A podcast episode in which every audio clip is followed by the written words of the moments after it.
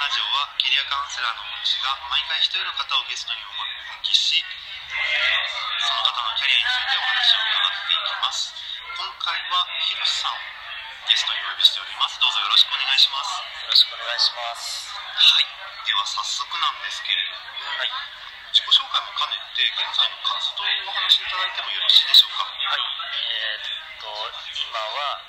えー普通に、えー会社員として働きながら、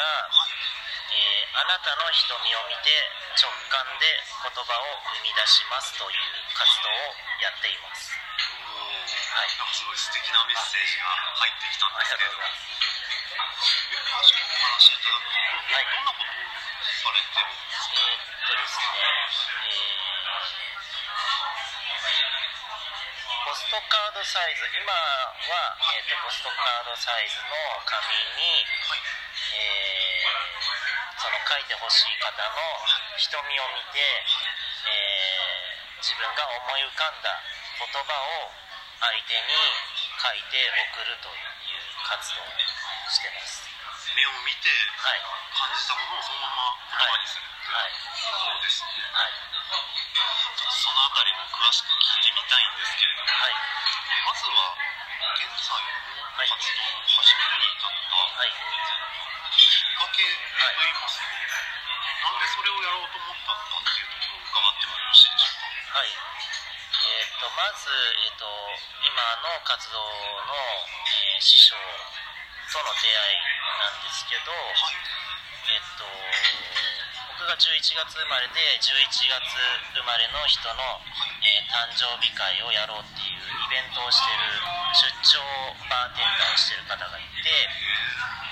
そのイベントに参加した時に、えーその今の師匠がブースを出店していましてで、まあ、1回いくらですとかっていう感じでブースを出店しててそこで初めて書き下ろしをしてもらったんですけどその時に瞳を見て書いてもらった言葉にすごい感動して、はいえーそれをずっとですね一方的に SNS とかでフォローしてたんですけどちょうど、えー僕が、えーエメさんっていうアーティストさんが大好きで、はいそのエメさんの、えーファンが集まったりとか曲が流れてたりするカフェを作りたいなっていうのを思っててそこに来てくれた人に自分が何かできないかなっていうのを考えてた時にちょうどその師匠今の師匠が SNS で、えー筆文字のスクールをやりますっていう情報を流していてタイミングバッチリだったんそうですね。あこれだったらなんかでき自分にもできるんじゃないかなっていう思いでなんかちょうどこのタイミングというのもあってはい始めたのがきっかけです。本当に偶然ですそうですね。はいこれまで生きてきた中ではい自分がそういった筆文字相手の目を見て言葉を筆文字で書くっていうことをやるっていうなんかイメージとかあったんですか？今まではもう全くそういうとはもう無縁な生活をしていたので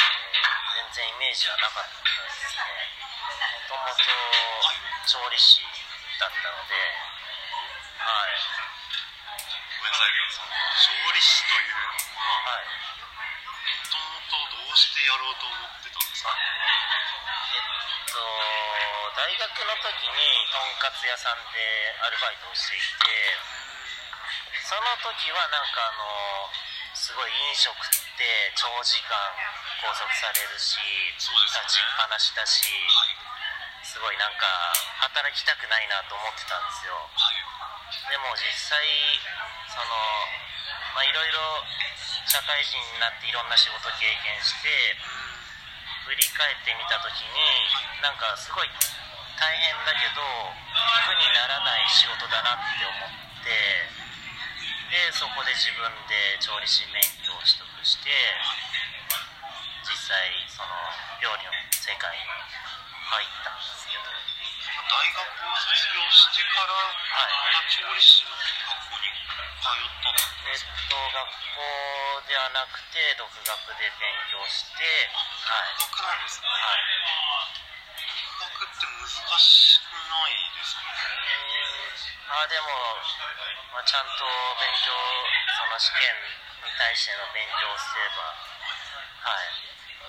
大丈夫ですそうなんですはい。それを取得されてからは実際に調理師の免許を生かしたお仕事をされてたそうですね。と最初は、えー、と老人ホームの調理。をやっていてでその後学校の給食を作る仕事をしていて学校の給食の仕事が結構長い期間働いてます。どのぐらいですかざっくりとざっくり67年ぐらい。です結構長い。ですねでその後、まあ、結構朝が早かったりとか結構場所に配属される場所によってはすごい長時間労働だったりしたので同じ長時間労働だったら普通のレストランとかそのお店で働きたいなと思って、えっと、またブルワークで働いてた時のお店にちょっとお世話になってた期間が何年かあったんですけど、その頃ってはい、このまま自分理師として生きていくんだみたいな考えてましたかそうですね、なんか、なんとなく調理師で生きていこうかなっていうのは思ってたんですけど、ただなんかこれをずっと続けていくのってできるのかなって思った時に、ちょっとなかなか難しいのかなっていう、その、まあ、体力的な面とか、いろいろ考えた時に、ちょっと違う仕事も考えようかなっていうタイミングで、ちょうどなんかご紹介、ご縁があった仕事があって、で、その仕事っていうのが、えー野菜を、えー飲食店とかに運ぶ野菜の卸売りの会社なんですけど、ま市場で野菜を仕入れてお店に運ぶっていう形の仕事をしている会社で今は働いてます。そちらに転職するのはい。なんかいろいろ悩んだりしたんですかそれともタイミングがあってスッと行ったんですかそうですね、タイミングがちょうどあって、はい、そう。その直近で飲食の仕事してたのが、はいえっ、と、夜のバーの料理長でやってたんですけど、はいそこのバーのオーナーの方針が、えっ、と、料理とかをせずに、あの、まあ、ドリンクだけでそのコストをかけずにやりたいみたいな方針に転換したタイミングでちょっとまあこのままいられないなと思ったので、はい、ちょうどタイミングよくご紹介いただいたご縁でそうですね。仕事の内容としても今までその飲食の側でやってたのでまあ、その卸する方としてもその相手の気持ちが分かるだろうなと思ってその自分がやってた時のその、まあ、こうしてほしいとかああしてほしいとかっていう思いも、まあ、汲み取ってできるだろうなと思って、はい、そこもいいなと思って、はい、今まで飲食のお仕事をされてたからこそ、その次のお仕事はい。なんイメージできてたそうですね。ですかね。はい。どうですか？